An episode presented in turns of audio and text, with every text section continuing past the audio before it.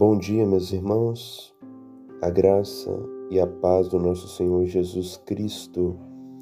Vamos meditar na palavra de Deus.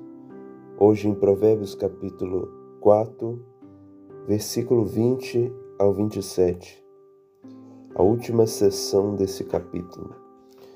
Filho meu, atenta para as minhas palavras, aos meus ensinamentos, inclina os ouvidos não os deixe apartar-se dos teus olhos. Guarda-os no mais íntimo do teu coração, porque são vida para quem os acha e saúde para o seu corpo. Sobre tudo que se deve guardar, guarda o coração, porque dele procedem as fontes da vida.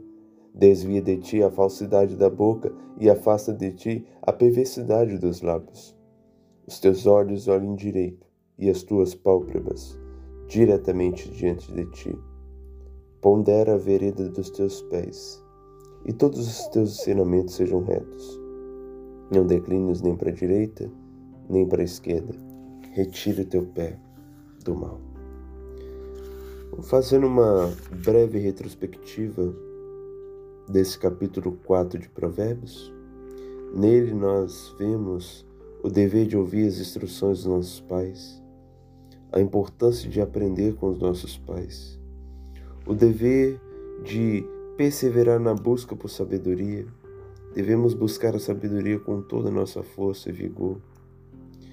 Depois nós observamos também uma exortação muito importante de receber e assentar os conselhos da sabedoria, de reter o conhecimento no coração.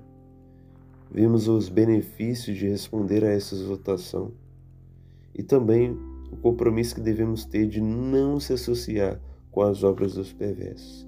E agora no capítulo 4, nós vamos ver conselho, os conselhos de Salomão no que diz respeito a guardar o coração.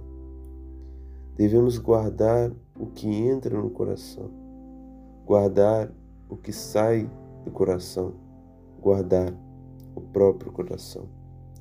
Primeira lição importante dessa passagem é que devemos guardar no coração as instruções de Deus. Mais uma vez, Salomão usa aquela expressão que, é, que diz respeito a uma intimidade com aquele que lê, filho meu, e diz: atenta para as minhas palavras.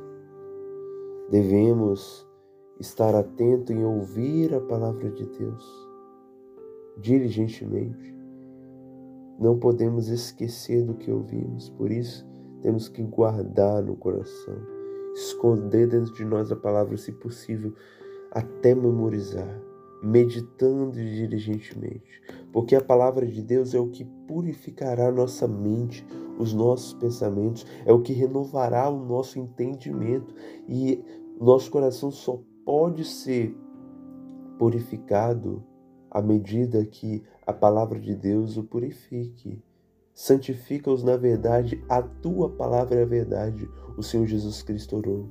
Então devemos guardar o que entra no nosso coração, o que deve entrar no nosso coração é a palavra do Senhor, é os conselhos das Escrituras, é a sabedoria de Deus, são as virtudes cristãs, é isso que deve preencher os nossos pensamentos. Coração envolve a mente, a vontade, os pensamentos, é tudo. Então é isso que deve entrar no nosso coração e fazer morada. Não é o pecado, não é os pensamentos desordenados, não são o egoísmo, a cobiça, mas é a palavra de Deus que deve estar fazendo morada em nosso coração. Louvado seja Deus.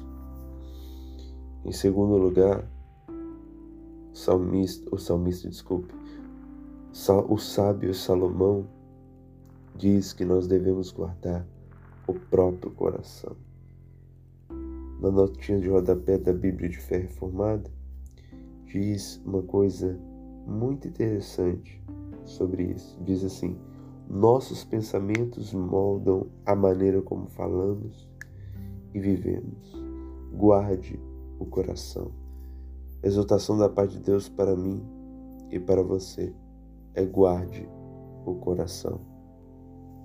Um puritano chamado John Flavel ensinou que guardar e dirigir corretamente o coração em todas as condições é o grande objetivo da vida do cristão.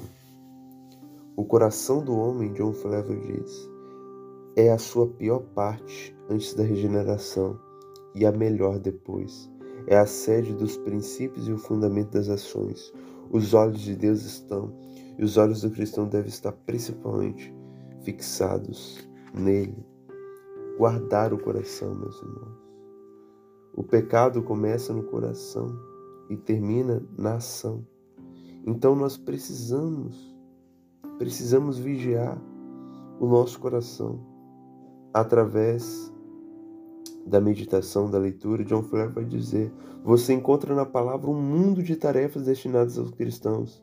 Existe a obrigação de ouvir, como nós já entendemos aqui, guardar as instruções de Deus envolve ouvir a palavra de Deus. A prática da oração, a leitura, a meditação e o exercício do autoexame. Eles também são colocados sob constante vigilância sobre todas as corrupções do seu coração. Oh, que mundo de afazeres tem um cristão sobre ele. Meus amados, Deus nos deu a oração, a meditação na palavra dele, a leitura, para que nós possamos aprender a guardar o nosso coração, evitar que o nosso coração se inunde de pecado, mas santificado diariamente. Então, meus amados, Deus nos deu esses meios de graças para que nossa purificação possa ser purifi, possa, nosso coração possa ser purificado. Então, guarde o seu coração. Em terceiro lugar, nós também temos o dever de guardar o que sai do nosso coração. Desvia de ti a falsidade da boca, afasta de ti a perversidade dos lábios. Os teus olhos olhem direto e as tuas pálpebras diretamente diante de ti. Meus irmãos,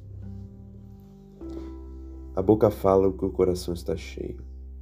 Só é possível guardar o que sai do coração se você tem de fato guardado o coração. Você está sujeito a tropeçar em palavras. Então, temos que ter cuidado também com o que falamos. Porque o que falamos diz muito do que nós estamos desejando. Mais um conselho da parte de Deus.